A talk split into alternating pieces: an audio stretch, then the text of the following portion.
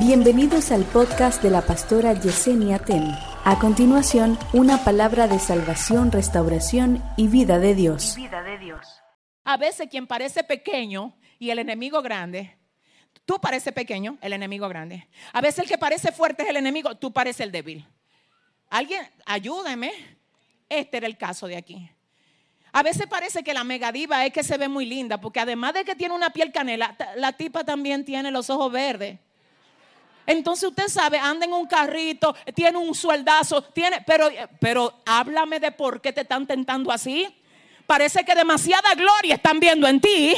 Parece que están viendo un trayecto tremendo de Dios para ti. Yo no sé si tú le puedes decir al que te queda cerca, dile el ataque es por causa de lo que Dios va a hacer contigo. Ayúdame a decírselo. Dile, mira, resístelo. Oh, oh, sométanse a Dios. Resistan al diablo y de vosotros huirá. Oiga, ¿cuál es el código de vencer? Sométanse. Hay gente que dice resistan y el enemigo huirá. Eso no es así, no lo enseñes así.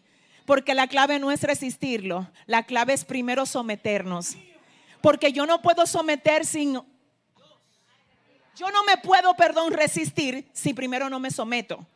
Porque si tú resistes sin conexión con Dios, tú te estás quedando frente a una tentación, mirándola, pero con los ojos de la carne, no con los ojos del espíritu. No, la Biblia dice que yo la puedo resistir, resistirla en el espíritu, en conexión directa con Dios, para que Dios te diga cómo es que tú vas a manejar eso ¿Alguien tiene hoy aquí conciencia de lo que el Señor le vino a decir? Entonces, oiga cómo es. Primero, sométanse a Dios. Sométanse. Señor, el término someter ahí es fuerte según el original. Es cedan sus pasiones y sus emociones a Dios, según el griego. Cedan. ¿Tú sabes lo que es eso? Es decir, que lo que antes yo miraba con el deseo mío, ahora lo estoy mirando con la esencia que el diablo me lo mandó. Porque fue que le cedí a Dios mi voluntad, mi deseo. Le dije, Espíritu Santo, cambia mi deseo por el deseo tuyo para mí. Cambia, ay, cambia el modo como yo veo por el modo como tú ves. Entonces cuando tú tienes ese nivel de conexión con el Señor, entonces Él te dice, resístelo. Pero tú sabes cómo te dice resístelo, como lo resistió Jesús estando en el desierto. Tú tienes hambre, come, ah, ah, no solo de pan vivirá el hombre, ay, sino de toda palabra que sale de la boca de Dios. Él sí pudo resistir. Y el modelo fue primero sométete. Ay Dios. Fíjate cómo Él lo puede echar a correr. Siento al Espíritu Santo. Escucha, el que tiene que salir corriendo ante los ataques no eres tú. Eres tú que tienes que poner a correr lo que te quiere poner a correr a ti. ¿Alguien entiende? Pero que como, como, miremos el modelo de Jesús, 40 días de ayuno. Y luego dice la palabra de que ayunó 40 días y 40 noches, tuvo hambre. Y cuando tuvo hambre se aparece el tentador. Oh, ¿y por qué no vino cuando no tenía hambre? Porque a nadie que no tenga hambre el enemigo le quiere ofrecer pan. Esperó que tuviera hambre para darle pan. Y así mismo es como también se manejan algunas cosas espirituales. Fíjate cómo cuando tú te vuelves ansioso, tú activas las alarmas en el mundo espiritual. Se volvió ansioso. ¿Y por qué tan ansioso? Una cosa que hace rato los demonios te quieren ver en el piso. Ya saben, ya saben. Estudiaron lo que te tiene ansioso. Que no, que, que quiero, que necesito dinero. Se volvió ansioso ármamele una trampa. Que, eh, que tiene hambre, vamos vamos a ofrecerle pan. Ay, siento a Dios. Espérate, espérate, que me dice que cuando Jesús sintió hambre, ahí fue que vino el tentador a ofrecer pan. ¿Te puedo preguntar algo? ¿Sabía Dios también, el Padre, que Jesús tenía hambre? Ay Dios, pero no fue Dios que le fue a ofrecer pan, fue Satanás. Fíjate cómo a veces, antes de que tuve la bendición de Dios, va a venir un pan ofrecido, oh, oh, oh, oh, oh, oh, por tu enemigo. Cuidado si te lo comes. que como sabe que tú tienes hambre, Él pone a que los hornos huelan más que nunca.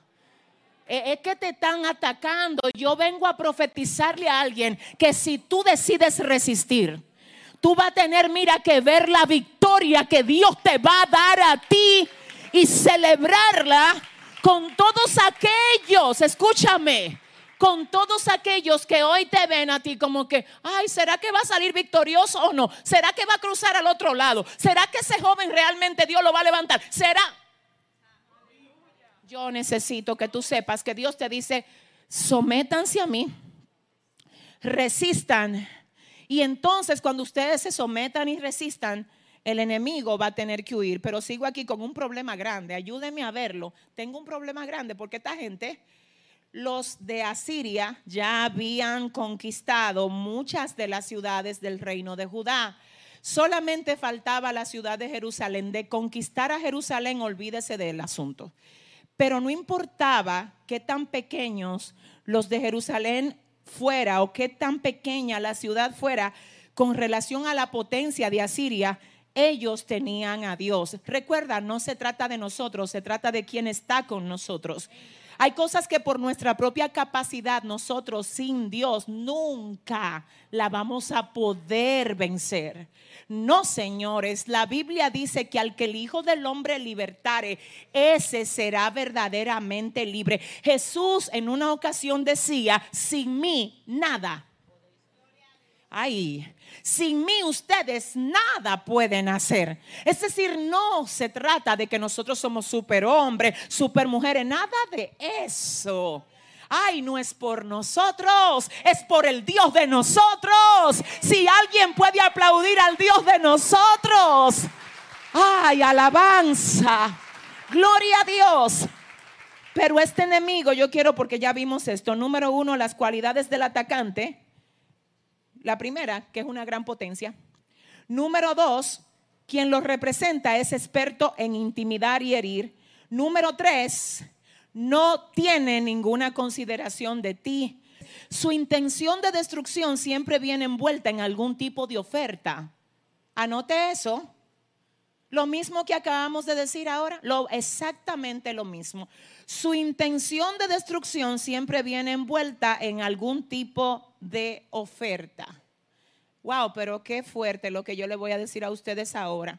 ¿Alguien me puede decir si puedo hablar en serio con esta iglesia hoy? Como siempre, así bien serio como hablamos aquí, ¿verdad? Pues hágame el favor, dígale a su hermano, hoy sí tiene que abrocharte el cinturón, dile. Dios va a hablar contigo hoy. Escucha esto, es fuerte lo que voy a decir ahora, muy fuerte, muy fuerte. Y no es para solamente esta iglesia, es para todos los que están ahí. Oiga iglesia de Dios y todo el que escucha esta transmisión, cuidado con tú ponerte a ver la envoltura de un regalo. Las envolturas son engañosas.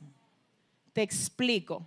Aquí el punto número 5 dice, su intención de destrucción siempre viene envuelta en algún tipo de oferta.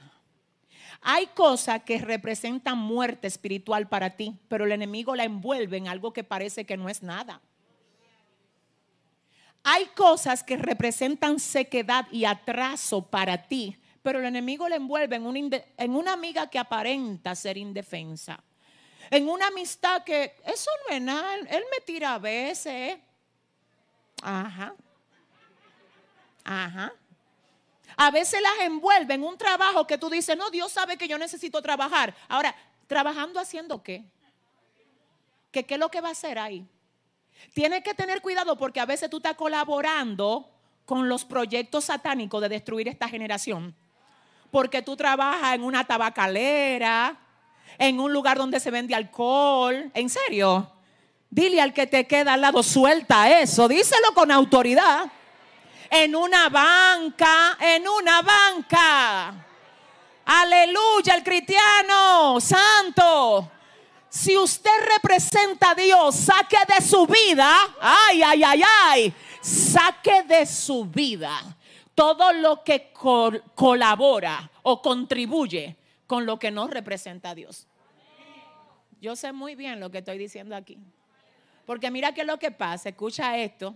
Tú reprende algo para lo cual tú estás colaborando.